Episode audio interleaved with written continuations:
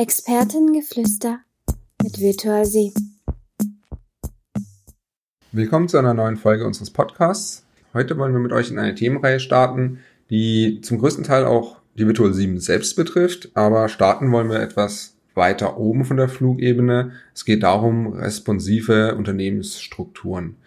Wir haben das bei uns Anfang des Jahres eingeführt und wir werden in den nächsten Folgen mit der Geschäftsführung darüber reden, warum mit Mitarbeitern und Kollegen darüber reden, was sich für sie verändert hat und wie sie nach einem Jahr darüber denken. Aber starten wollen wir eigentlich damit, euch überhaupt mal zu erklären, was ist eine responsive Unternehmensstruktur. Und um da die Grundlagen zu legen für die kommenden Folgen, habe ich mir jetzt den Björn dazu eingeladen, den ihr schon kennen solltet aus den anderen Folgen. Björn ist im Marketing tätig und sollte deswegen eigentlich die Kommunikation nach außen über unsere Firma ganz gut im Griff haben. Also kannst du bestimmt ganz viel zu unserer responsiven Unternehmensstruktur sagen, oder Björn? Hallo Nico, schön, dass ich wieder da sein darf. Ja, ähm, ich kann es mal versuchen, sagen wir es mal so. Ja, immer ähm. gerne. ich wollte eigentlich im Endeffekt schon mal die große Frage in den Raum werfen. Wenn wir jetzt die klassische Unternehmensstruktur kennen, mit Hierarchien, Vorgesetzten, Führungskräften, was wäre das Erste, was du sagst, ist der Unterschied, der dir sofort auffällt, wenn du drauf schaust, auf die unterschiedlichen Strukturen? Also du meinst jetzt den Vergleich zwischen einer responsiven Unternehmensstruktur und einer strikt hierarchischen Unternehmensstruktur. Ja, das ist in der Tat was komplett anderes. also wie es in, normal in einer, Hierarchie, in einer hierarchischen Unternehmensstruktur ist. Du hast äh, dann Abteilungsleiter, du hast Teamleiter, du hast im Prinzip halt immer wieder kleinere Teams mit irgendwelchen Leuten, die äh, Entscheidungsgewalten haben und das in ihrem eigenen kleinen Mikrokosmos mehr oder minder ausleben. Dann gibt es halt Eskalationen, die gehen halt irgendwie hoch bis zur Geschäftsführung oder halt auch wieder runter. Das heißt, es gibt dann irgendwie von Top-Down, dass von oben im Prinzip alles bestimmt wird. Ähm, das ist so, wie wir es teilweise bisher aus dem normalen Arbeitsumfeld kennen oder kannten. Seit Januar machen wir das nicht mehr. Also wir haben im Prinzip durch die responsive Unternehmensorganisation natürlich noch zwei Geschäftsführer, Markus und Jochen, die lernt ihr auch in den nächsten Folgen auch mal kennen und die können dann auch noch mal ein bisschen was aus, aus ihrer Sicht halt was dazu sagen. Aber an sich haben wir keine Führungskräfte mehr. Das mag jetzt halt irgendwie komplett sich ganz komisch anhören und hat sich mit Sicherheit auch für viele, glaube ich, halt erstmal ganz komisch angefühlt im Laufe dieses Jahres. Aber wir haben damit im Januar gestartet und ähm, das muss sagen, jetzt rückblickend ähm, auf ein Dreivierteljahr Responsiveness ist für uns eigentlich, glaube ich, schon ziemlich gut. Ja, ähm, würde ich jetzt auch behaupten, aber ähm, ja, da werden wir ja nochmal ein größeres Feedback machen mit zwei anderen Kollegen beziehungsweise einem Kollegen und einer Kollegin. Zum Thema Führungskräfte ist es natürlich auch ein gutes Beispiel. Du warst ja davor Führungskraft, Head of Marketing. Jetzt bist du nur noch Inhaber einer oder mehrerer Rollen im Bereich des Marketings. Da werden wir jetzt auch gleich drauf eingehen. Es ist eben aber genau dieser Aspekt, der auch in der Kommunikation nach außen immer für große Augen und etwas Verwunderung sorgt. Also in letzter Zeit habe ich diverse Bewerbungsgespräche geführt und da kommt dann immer wieder diese klassische Frage, ja, wer wäre denn mein, dann meine Führungskraft? Und meistens saß ich als Rolle Recruiting Support mit dabei und oft auch die Rolle des Team Developers, was für den Bewerber noch am ehesten an das rankommt, was er von der Führungskraft erwartet, weil es die Person ist, die ihn später begleiten wird und ihn entwickeln wird als Developer für die Person. Aber es ist eben nicht die klassische Führungskraft, sondern es ist eine Rolle. Und was ist da jetzt der große direkte Unterschied, Björn? Naja, du musst dir mal einfach überlegen, was denn eine Führungskraft ausmacht. Eine Führungskraft aus der hierarchischen Organisation heraus hat äh, ganz, ganz viele Aufgaben. Das sind äh, vertragliche, disziplinarische, fachliche und ich sag mal ein, ein Haufen voller, voller Verantwortung, die eine Führungskraft erfüllen muss. Deshalb ist es in der Tat auch so, dass eine Führungskraft auch gerne mal zum Flaschenhals halt irgendwie werden kann, wenn halt einfach halt irgendwie zu viele Entscheidungen getroffen werden müssen oder halt das Team zu groß ist oder was auch immer deshalb haben wir das Thema Führungskraft für uns einfach neu bewertet und neu beleuchtet und haben im Prinzip halt irgendwie die ganzen Aufgaben, die einer Führungskraft halt irgendwie zustehen oder die halt im Prinzip halt irgendwie eine Führungskraft halt irgendwie erfüllen muss, haben wir mehr oder minder aufgeteilt und in Rollen definiert. So, das heißt, da gibt es dann im Prinzip halt auch eine Rolle mit Recruiting Support. Das heißt, wenn das Team wächst, und ich meine, unsere Teams wachsen ja halt eigentlich halt immer noch kontinuierlich weiter, muss man natürlich halt auch sich um Bewerberprozesse halt irgendwie bemühen. Man muss Bewerber auswählen, man muss halt im Prinzip Bewerbungen durchschauen, man muss die Kommunikation mit den Bewerbern halt irgendwie aufrechterhalten. Ähm, das ist nur ein Teil von einer Aufgabe von einer Führungskraft. So, und von einer responsiven Unternehmensorganisation ist der, dass die ganzen Aufgaben verteilt werden auf verschiedene Rollen. Und im Prinzip ist es so, dass eine Person mehrere Rollen natürlich haben kann, aber auch eine Rolle auf mehrere Personen verteilt werden kann. Das heißt also, es ist da so ein bisschen eine 1 zu N Verknüpfung oder wie man das halt eben beschreiben mag. Also man kann natürlich halt auch jetzt eine Rolle, wenn man jetzt ein, ein, großes Team hat oder eine große Abteilung von 20, 30 Leuten, kann man beispielsweise auch die Rolle des Recruiting Supports auf mehrere Leute aufteilen. Einfach, um da halt einfach auch mehr Geschwindigkeit zu erzeugen, schneller zu Entscheidungen zu kommen, um das Ganze halt irgendwie natürlich ein bisschen, bisschen, ich sag jetzt mal, mehr zu beschleunigen. Ja, das hat ja noch einen ganz anderen guten Aspekt in dem Sinne. Ähm, es geht auch um die technische Verantwortlichkeit. Also gerade als Führungskraft hast du zwar den äh, Überblick über dein Team und die Zusammenstellung deines Teams, aber bist ja nicht immer in jeder Technologie tief drin.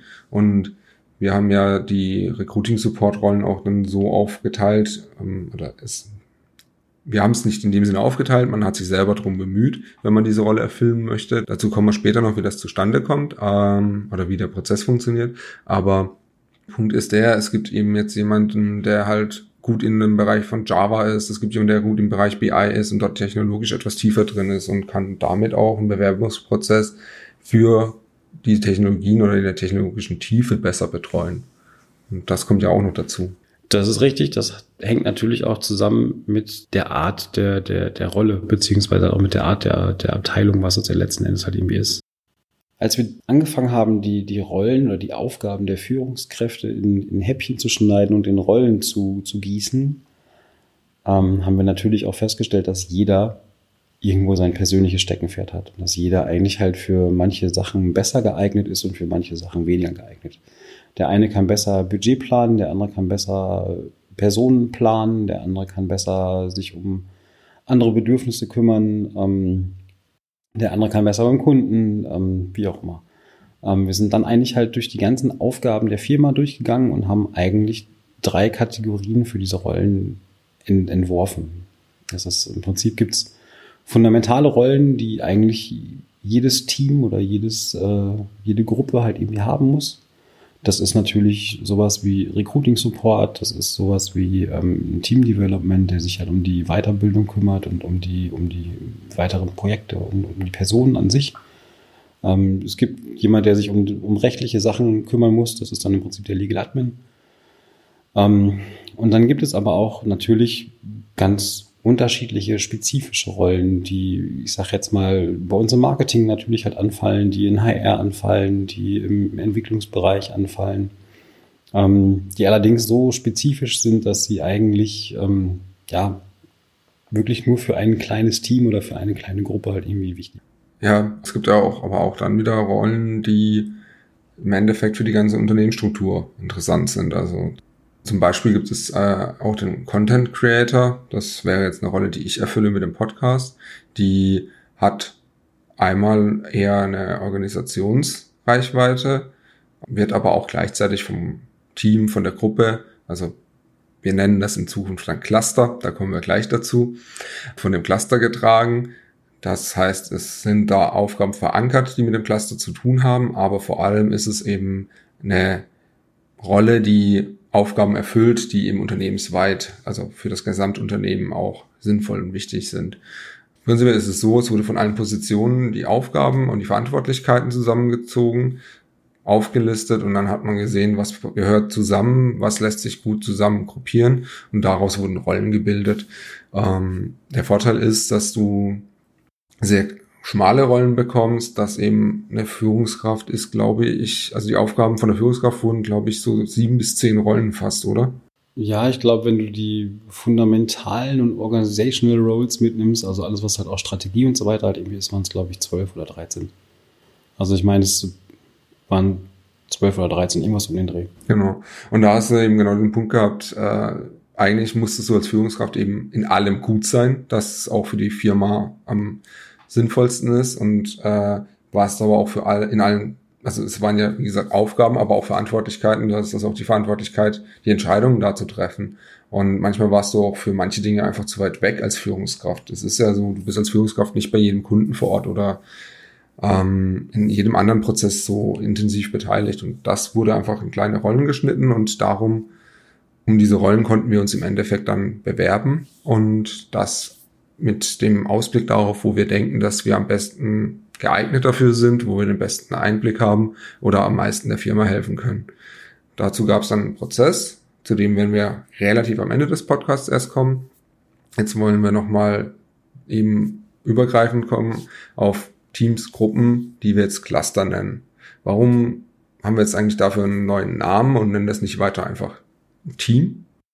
Das hängt im Prinzip mit der ganzen Struktur von einer responsiven Unternehmensorganisation ab. Äh, du hast im Prinzip auch bei den Rollen, wie auch bei allen anderen Gebilden, hast du einen sogenannten Purpose, also halt einen Zweck für das, was du tust. Und du hast Accountabilities, also im Prinzip Verantwortlichkeiten, die das beschreiben, was halt im Prinzip in deiner Verantwortung liegt. So, wenn du jetzt halt von diesen ganzen Rollen herkommst und sagst, du hast ein, ein Team, wie auch immer, ähm, oder ein Gebilde von Leuten, die zusammenarbeiten, die sollen zusammen in eine Richtung laufen. Das heißt, die kriegen auf jeden Fall schon mal einen gemeinsamen Purpose. Das heißt also im Prinzip, Leute, ähm, das ist der Zweck, warum wir hier sind. Das sind unsere Aufgaben. Das kannst du natürlich halt auch Team nennen, allerdings haben wir das halt irgendwie Cluster genannt und ähm, im Prinzip ist das halt auch so, wenn du die ganzen Unternehmensorganisationsfachbücher durchwälzt, dann geht das halt irgendwie schon in die Richtung, weil beispielsweise in einem Cluster können halt auch beispielsweise mehrere Teams sein, also die Teams arbeiten natürlich für einen Kunden. Das Cluster ist allerdings, sage ich jetzt mal, der der Unternehmensbereich ähm, oder die Unit oder wie du es auch immer nennen magst. Ähm, aber es ist, sage ich mal, ein, ein Übergebilde für ein oder mehrere Teams. Und wie gesagt, gemeinsam verfolgt ist natürlich halt einen gemeinsamen Zweck und hat natürlich auch gemeinsame Accountabilities, die es halt natürlich erfüllen müsste. So, dazu kommen natürlich halt strategische Themen. Jedes Cluster kann seine Strategie selbst definieren. Jedes, jedes Cluster kann für sich halt irgendwie selbst seine Umsatzplanung machen, seinen Recruitingplan, wie auch immer was. Also die Verantwortung liegt dann halt auch ein Stück weit natürlich im Cluster. Und wir haben da im Prinzip zwei Unterschiede. Ähm, wir haben einmal die Customer Cluster definiert, die natürlich für den Kunden arbeiten oder für die Kundenbereiche arbeiten. Und einmal die Core Cluster, die wir definiert haben, damit das Unternehmen eigentlich überhaupt läuft. Das sind dann solche Sachen wie HR, Office Management, Marketing, ähm, Managing Directors etc. Was wir eben auch gemacht haben oder was eben der Purpose von den Clustern auch ist, war die Gruppierung gleicher, ja, ich sage jetzt mal Interessen, das äh, in dem Sinne Interessen, dass es darum geht, die gleichen Kunden zu bedienen. Das heißt, wir haben hier einen Fokus auf eine Fachlichkeit gelegt und nicht auf eine technische Ebene. Das heißt, davor hatten wir ein Team Mittelware Development und ein Data Analytics Team, eins, das mehr BI gemacht hat. Und das war sehr fachlich getrennt. Und Jetzt haben wir mit der Aufteilung der Cluster uns mehr den Fokus gesetzt, auf fachlicher Ebene den Austausch zu haben.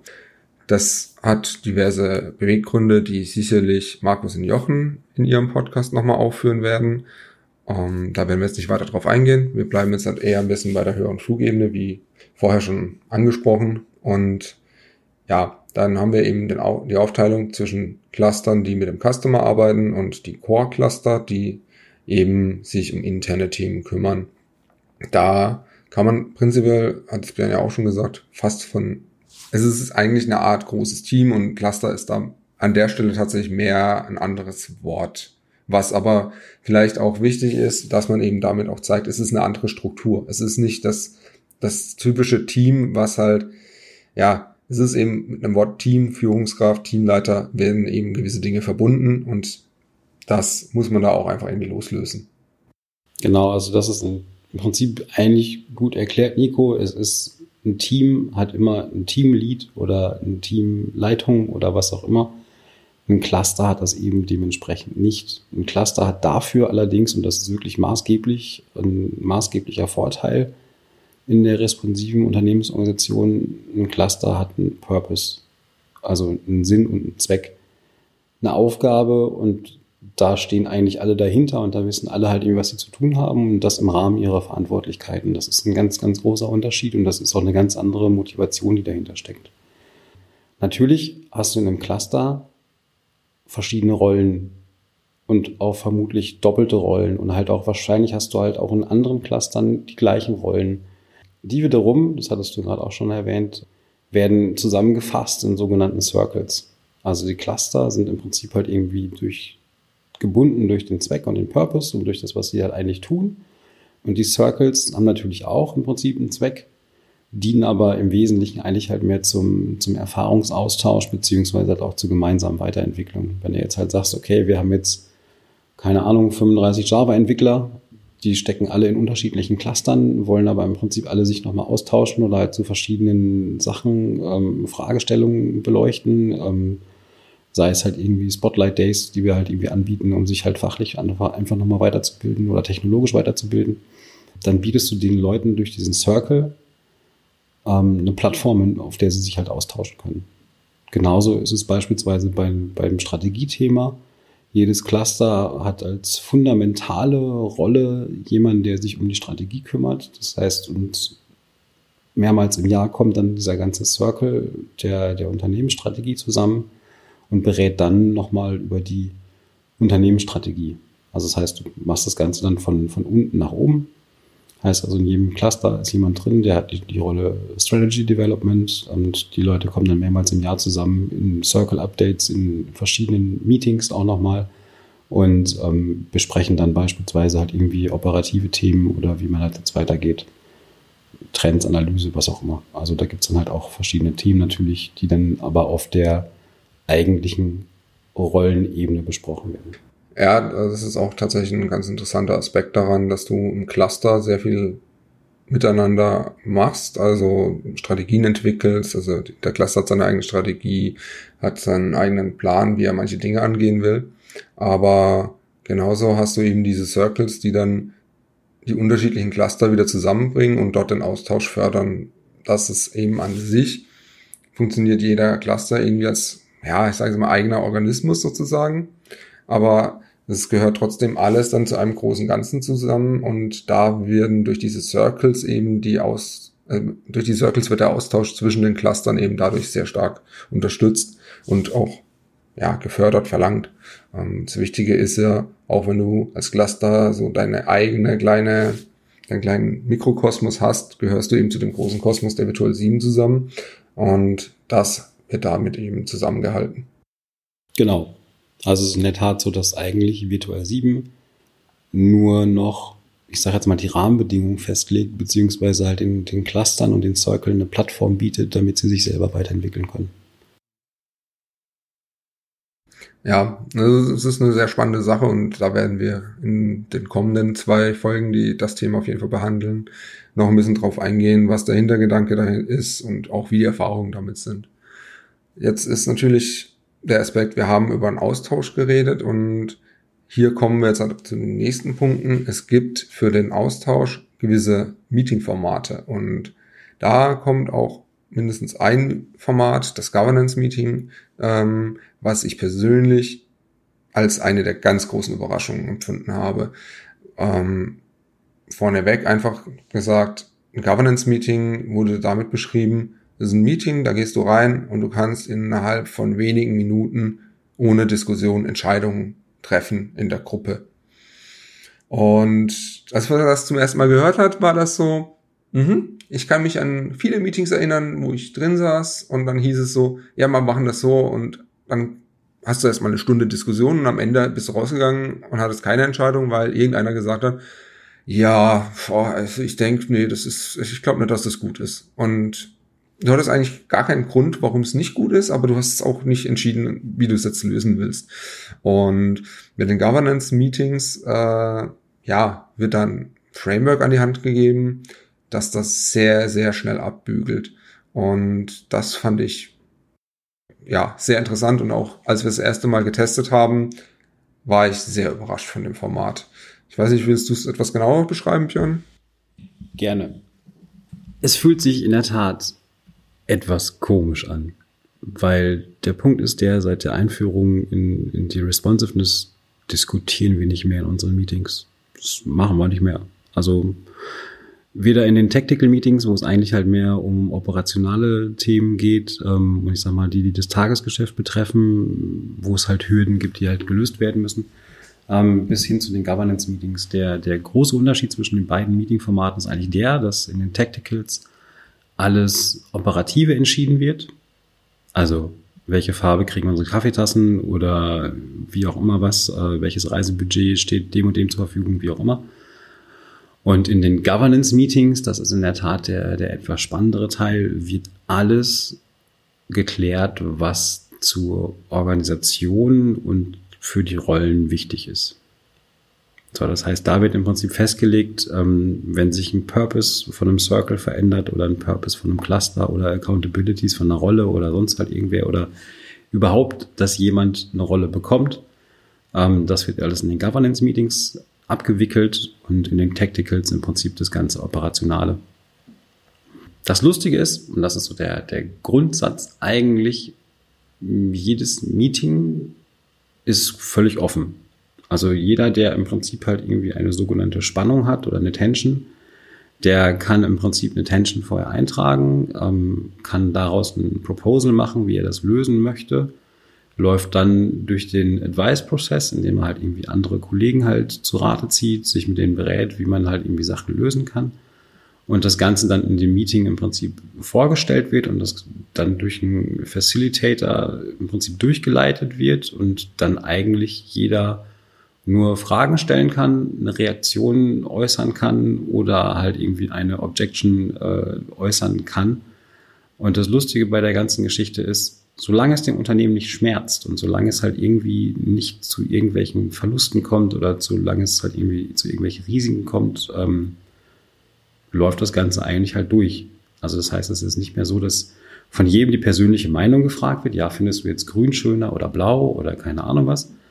Ähm, sondern nein, es ist in der Tat ein ganz klarer Vorschlag, der reingebracht wird, der im Prinzip geklärt werden muss durch die erste Fragerunde, der dann nochmal durch ein Feedback angepasst werden kann und der dann aber eigentlich ähm, durch das Bestätigen der keine Einwände oder der, der, der nicht vorhandenen Einwände eigentlich dann durchprozessiert wird.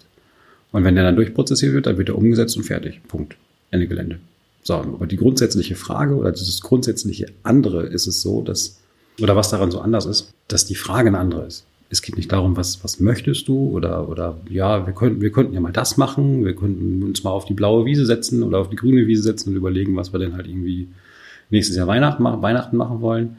Nee, nee, ich komme mit einem ganz konkreten Vorschlag in das Meeting rein und dann geht es darum, ob es Einwände gibt. Und ob es geht es darum, es gibt es ähm, für die Facilitator, die das Ganze durchleiten, die haben einen ganz klaren Fragenkatalog, wie sie solche Sachen durchprozessieren müssten, um herauszufinden, ob es dem Unternehmen schadet oder nicht. Und wenn es dem Unternehmen nicht schadet, dann wird es im Prinzip ganz normal durchgewunken. Und das ist ein wahnsinniger Vorteil zu der hierarchischen Struktur von früher, da müsste man sich irgendwelche Sachen genehmigen lassen auf dem Teamlevel, auf dem Abteilungslevel oder halt dann im schlimmsten Fall von der Geschäftsführung. Da musste mit in eine Diskussion gehen. Ja, warum ist das denn so? Warum kostet das so viel? Etc. pp. bla bla. Ähm, das sind Entscheidungsprozesse, die sich natürlich dadurch enorm in die Länge gezogen haben teilweise. Das kennt jeder, je größer das Unternehmen ist. Je mehr Abteilungen gibt es, je mehr Anträge 47, 43-C gibt es bei der responsiven Unternehmensorganisation hast du das einfach nicht mehr. Das heißt, du kommst, machst dir im Vorfeld Gedanken, arbeitest deine Attention aus, erstellst ein Proposal, besprichst das mit, mit den betreffenden Kollegen, gehst damit durch den Advice-Prozess und dann gehst du im Prinzip im Tactical oder im Governance-Meeting durch die Agenda durch. Der Facilitator fragt dich ein paar Sachen. Also es wird auch wirklich jeder in dem Meeting gefragt, hat er eine Hat er eine Frage dazu? Hat er ein, ein Feedback dazu? Und hat er eine, eine Objection? Also heißt das irgendwie eine, eine ähm, sieht er irgendwelche Einschränkungen? Und solange das nicht der Fall ist, wird das Ding einfach durchgewunken. Ja. Also für die Meetings, lustigerweise, je nachdem wie groß sie dann halt irgendwie auch sind, gibt es in der Tat drei Rollen. Also es gibt einen Moderator, der gibt den ganzen Rahmen und führt dich im Prinzip halt irgendwie durch das ganze Meeting durch. Ähm, der kommt allerdings in den Tacticals und Governance Meetings nicht vor. Den haben wir im Prinzip mehr oder minder für Workshops. Da gibt es bei uns eine relativ stringente Unterscheidung. Für die Tactical und Governance Meetings gibt es in der Tat einen Secretary, also der eigentlich halt alles dokumentiert, die Meetings vorbereitet, ähm, die ganzen Tensions irgendwie vorbereitet, seinen Bildschirm teilt, wenn du es online machst und so weiter. Also der ist eigentlich halt mehr so, ja, wie es halt so heißt, der Secretary, also ne, der sich um den Schreibkram kümmert. Der Facilitator ist, sag ich jetzt mal, schon eine ziemliche Hardcore-Rolle. Also der Facilitator stellt sicher, dass diese Meetingstruktur genau eingehalten wird. So, jetzt kann man sich natürlich vorstellen, es gibt Themen, die sind weniger emotional, es gibt Themen, die sind emotionaler. Da gibt es natürlich auch Kollegen, die Diskussionen, die diskussionsfreudiger sind als andere. Und der Facilitator ist dafür da, genau das in, in geregelten Bahnen zu halten. Man könnte natürlich sein, okay, ist ein Moderator, aber Moderator ist ja eigentlich dafür da, eine Plattform zu bieten und die Leute halt auch mal reden zu lassen und das halt in, in Grenzen zu halten. Der Facilitator ist dafür da, wirklich ganz konkret dieses Meeting-Format einzuhalten. Der sagt halt auch mal Schnauze.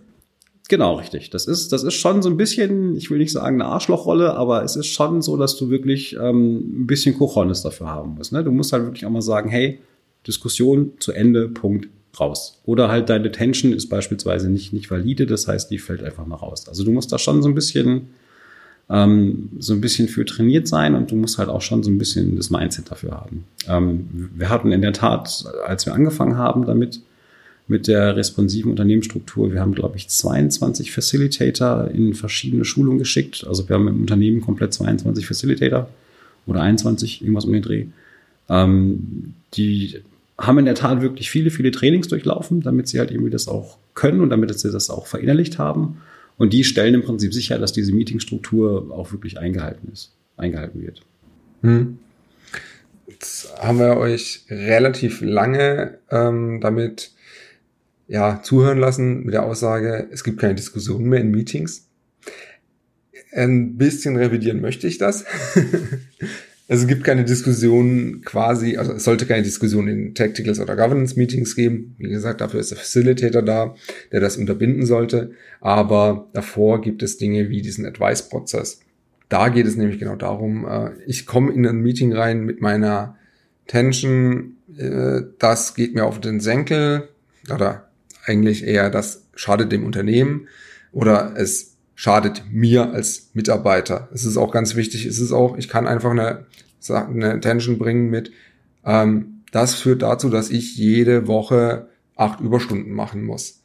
Und dann erarbeite ich eine Lösung dafür. Mit dieser Lösung komme ich in das Meeting. Und um diese Lösung zu erarbeiten, setze ich mich vorher natürlich mit anderen Kollegen zusammen oder mache auch etwa äh, genau diesen Advice-Prozess, der eben dazu da ist, zu sagen, okay, meine Lösung ist so und so was denkt ihr, passt das, kann man da so machen oder nicht? Und da kann man durchaus, wird auch durchaus diskutiert. Aber das macht man in einem etwas kleineren Rahmen. Wenn man dann in ein Governance-Meeting gehen würde, wo man eben sagt, hier, das ist meine Tension, da, das wäre meine Lösung, dann sitzt da normalerweise halt ein ganzer Cluster oder wenn es firmenweit wäre, im schlimmsten Fall, sage ich mal, die ganze Firma. Und wie jeder weiß, wenn 50 Leute oder 100 Leute in einem Meeting sitzen und es wird dann eine halbe Stunde von zwei Leuten diskutiert, dann verbrennst du halt richtig Asche, weil dann hocken halt 48 oder 98 Leute da, drehen Däumchen und denken sich, ja, toll, in der Zeit könnte ich ja was anderes machen. Und genau das verhinderst du damit. Und letzten Endes ist dann der Prozess so, dass eben mit diesem Advice-Prozess habe ich eine gute Grundlage, mit dem komme ich rein. Dann gibt es eben eine kurze Fragerunde, wo ich ein paar Antworten habe. Dann wird, wie Björn gesagt hat, ähm, eine Reaktionsrunde gemacht und da kann es dann sein, dass jemand sagt, ah ja, hm, das finde ich nicht ganz so gut daran. Und daraufhin kann ich entscheiden, ob ich meinen Vorschlag nochmal einen Ticken anpasse, weil da jetzt vielleicht einfach ein Schwellwert zu hoch oder zu niedrig war, das kann ich nochmal anpassen und danach geht es eben genau in diese Entscheidungsrunde. Und da habe ich auch einen Punkt mit der validen und nicht validen Ten äh, Objection. Und wie Björn sagte, wenn es der Firma nicht schadet, ist es eigentlich schon fast durch. Es gibt jetzt noch den einen Aspekt, wenn es mir schaden würde. Wäre es jetzt genau andersrum, der eine Kollege sagt, hey, ich muss jede Woche acht Überstunden machen, ich möchte das gerne ändern, weil Kollege B soll in Zukunft meine Überstunden auch noch übernehmen, dann könnte Kollege B schon auch sagen, ja, okay, schadet nicht der Firma, aber äh, mir persönlich. Und das wäre auch in dem Fall eine valide Objection, da wo dieser Vorschlag nicht genommen wird. Um das Ganze aber jetzt weiter zu spinnen, im Normalfall, meiner Erfahrung nach, werden die meisten Vorschläge gehen durch. Es ist aber auch da der Fall, ja, es wird auch einfach probiert, weil auch da einfach der Punkt ist, im Notfall fail fast, fail forward. Okay, die Änderung hat jetzt doch nicht das gebracht, was wir uns erhofft haben, dann halt im nächsten Meeting neuer Vorschlag oder äh, eine andere Veränderung. Ähm, das wird damit auch durchaus sehr stark gefördert, finde ich. Ja, definitiv. Bei dem, was es schadet, würde ich es in der Tat noch ergänzen. Also es entweder es schadet dem Unternehmen, dem Cluster oder der Rolle. Also da geht es gar nicht unbedingt halt irgendwie um den Mitarbeiter, glaube ich. Es geht in der Tat halt eigentlich mehr um die, um die Rolle, die dann halt irgendwie dadurch äh, blockiert wird oder halt irgendwie die Ausführung blockiert wird. Was man zu dem Rollendenken aber noch äh, auch gleich sagen kann, es ist ja auch vor allem der Aspekt, ähm, die Beziehung ist N zu N. Also ein Mitarbeiter kann mehrere Rollen haben oder auch nur eine. Und genauso können Rollen von mehreren Mitarbeitern erfüllt werden. Und genau deswegen ist es tatsächlich im Normalfall so, dass so eine Tension oder so eine Veränderung nicht mitarbeiterspezifisch ist, wie in meinem Beispiel genannt. Das muss man tatsächlich sagen. Es ist eher dann Rolle A, äh, also ein Inhaber der Rolle A sagt, ja, ich möchte von meiner Rolle gerne diese Verantwortung und diese Aufgabe abgeben an Rolle B. Und dann würde, würde einer oder mehrere Personen der Rolle B sagen, äh, Moment, nö, sehen wir nicht so. Ähm, das ist das ganz Spannende daran eigentlich. Und wir wollen jetzt nicht alle Rollen einzeln aufzählen, aber es fängt im Endeffekt damit an, dass man eben auch die Rolle eines Entwicklers haben kann, eines Architekten, Content Creator, Team Developer oder eben auch eines äh, Budgetmanager. Und auch da muss man sagen, gerade durch diese Auftrennung ist es eben so, dass mittlerweile zum Beispiel bei uns im Cluster das Budget von jemandem ja, verwaltet wird ähm, oder geplant wird, der davor, um es jetzt mal salopp zu sagen, ganz normaler Mitarbeiter war und nicht in irgendeiner Führungsrolle war. Und jetzt hat er die Verantwortung, und auch die Aufgabe, das Budget für ein Cluster komplett zu verwalten, zu managen und zu planen. Und das sind halt die Möglichkeiten, die du damit schaffst und aber auch gleichzeitig eben die Aufgaben verteilt worden sind und Leute das machen, die eine Affinität dafür haben, eine Begeisterung dafür haben und auch einfach an vielen Situationen näher an der Quelle dran sind, wofür eine Entscheidung notwendig ist aus der Vergangenheit heraus, wenn ich mir das überlege, wir waren ein Führungsteam mit, mit zwölf Leuten plus zwei Geschäftsführer und haben eigentlich halt irgendwie alles entschieden. Ähm, mittlerweile sind es verschiedene Circles, lustigerweise, in denen die ganzen Führungsaufgaben aufgehen. Und in diesen Circles, ich glaube, in dem einen sind 16 Leute, in dem anderen sind 18 Leute. Ganz unterschiedliche Menschen, die halt auf einmal die Chance kriegen, am Unternehmen wirklich mitzuarbeiten. Und das ist natürlich halt das Spannende durch dieses ganze Rollenkonstrukt, dass du die Leute animierst, das zu tun, worauf sie Bock haben und, und das halt auch wirklich halt mit, mit Engagement halt irgendwie auszufüllen. Und das ist, glaube ich, ein ganz, ganz, ganz wichtiger Grundstein für, für alles weitere, was da noch kommt und für die Entwicklung des Unternehmens. Das ist, glaube ich, ganz, ganz massiv der, der, der größte Unterschied, glaube ich, wenn wir jetzt bei der Frage vom, vom Anfang waren, was ist der größte Unterschied? Ich glaube, dass das in der Tat dazu führt, dass Responsiveness einfach viel mehr Spaß macht, viel schneller ist und einfach durch die Fehlerkultur und durch die Meetingstruktur und durch die Rollen einfach ähm, für alle Mitarbeiter viel, viel greifbarer wird. Ja, ich will auch sagen, genau, die Entwicklung der Firma wird beschleunigt. Ähm, also jetzt der Punkt ist, es hat sich im letzten Jahr nicht an, also klar, Anfang des Jahres hatten wir den Komplettumsturz, aber im Laufe dieses Jahres war es jetzt nicht so, dass wir nochmal große Veränderungen hatten, aber ganz, ganz, ganz viele kleine Veränderungen. Und das ist in dem ersten Jahr, wo wir jetzt erst damit angefangen haben. Und das finde ich ist genau dieses, die, die, ja, die Wandelbarkeit der Firma, die Möglichkeit auf Situationen zu reagieren, Veränderungen im Personal, Veränderungen im Umfeld, das ist halt dadurch viel höher und viel besser gegeben. Und da ist eigentlich tatsächlich der große Unterschied zwischen, ja, in der hierarchischen Ebene hast du eben vielleicht, ja, fährst halt sehr schnell geradeaus, aber dem Responsiveness-Ansatz kannst du eben auch jede Kurve, jede Abzweigung sofort nehmen und du hast eigentlich kein langsameres Tempo.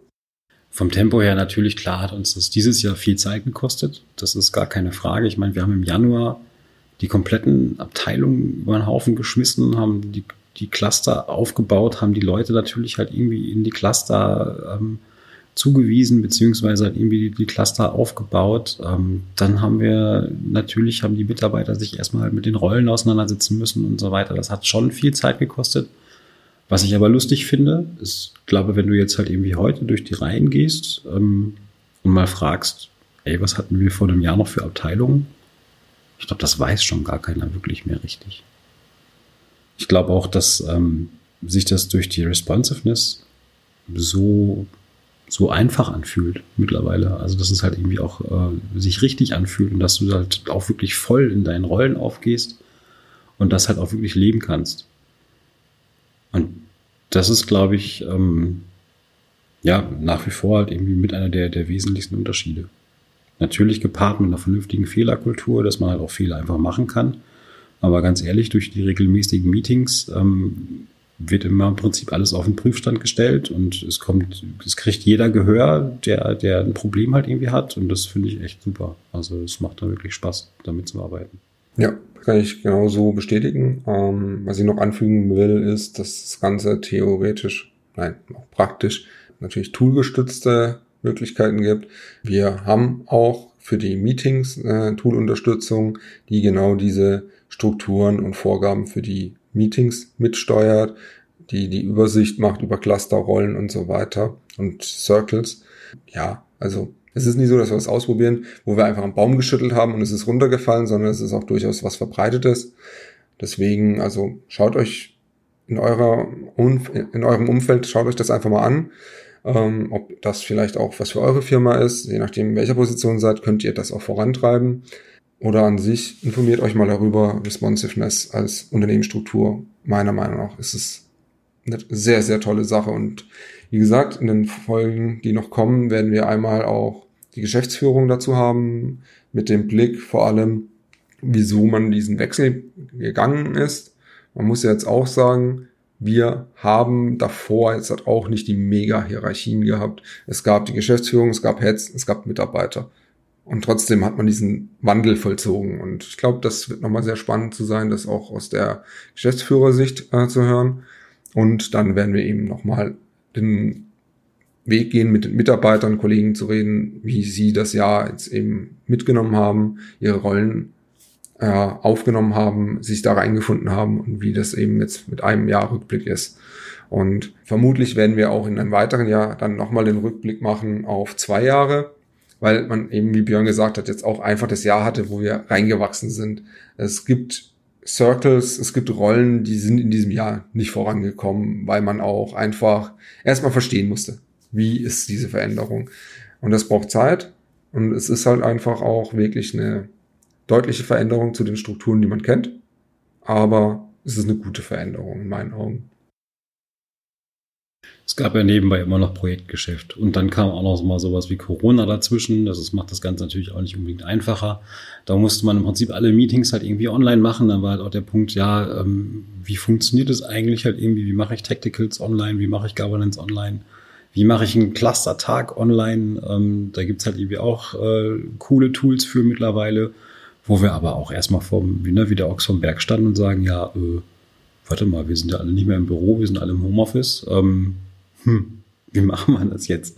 Also natürlich haben wir viel früher auch schon vom Homeoffice aus gearbeitet, aber nicht, sag ich jetzt mal, zusammen, zusammen an einem Workshop. Also ich meine, Online-Workshops sind immer so eine Herausforderung. Ich glaube, wir haben angefangen, oh, wir machen acht Stunden durch und keine Ahnung was. Und am Ende des Tages hinkst du dann da wie Affe auf dem Schleifstein und denkst dir also, boah, bin ich fertig.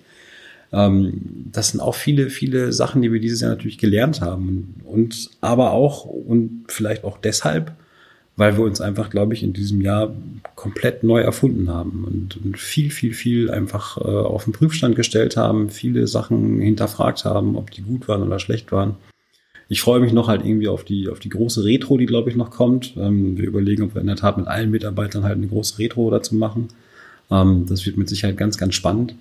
Und dann müssen wir mal gucken, wie das weitergeht. Aber dieser Prozess, der macht halt einfach wahnsinnig viel Spaß. Und es gibt einfach jedem Mitarbeiter, sich zu engagieren, wie er, wie er Lust hat und Laune hat.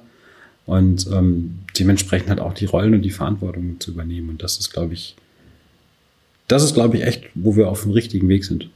Dass wir einfach halt die Verantwortung nicht auf ein paar wenige Köpfe verteilen, sondern einfach halt auf, auf im Prinzip kann man sagen, fast alle Mitarbeiter, die darauf Bock haben die können sich engagieren und das ist eine spannende Geschichte. Ja, definitiv. Ähm, also gerade das Thema Corona hat sicherlich das ein oder andere deutlich verlangsamt, äh, gerade in Bezug auf eine Rolle, die ich jetzt begleite, den Customer Communicator. Wir wollten eigentlich im April bei unseren Kunden vorstellig werden und die Rolle vorstellen und denen großartig erzählen, was wir da Neues gemacht haben. Ja, das ist jetzt passiert im Oktober. Ähm, ja. ich glaube, da brauchen wir nicht weiter drüber okay. reden. Gut, dann ähm, hoffe ich, dass die ja. Folge, auch wenn sie vielleicht etwas trockener war, ähm, euch trotzdem ja, geholfen hat zu verstehen, was ein responsiver Ansatz in der Unternehmensstruktur ist und, und euch auch als Vorbereitung und vielleicht auch als Anreiz dazu dient, die kommenden Folgen zu dem Thema zu verfolgen. Vielen Dank für euer Zuhören. Vielen Dank, Björn. Vielen Dank, Nico. War wie immer eine Freude. Ja, auf jeden Fall. Dann bis bald. Tschüss. Tschüss.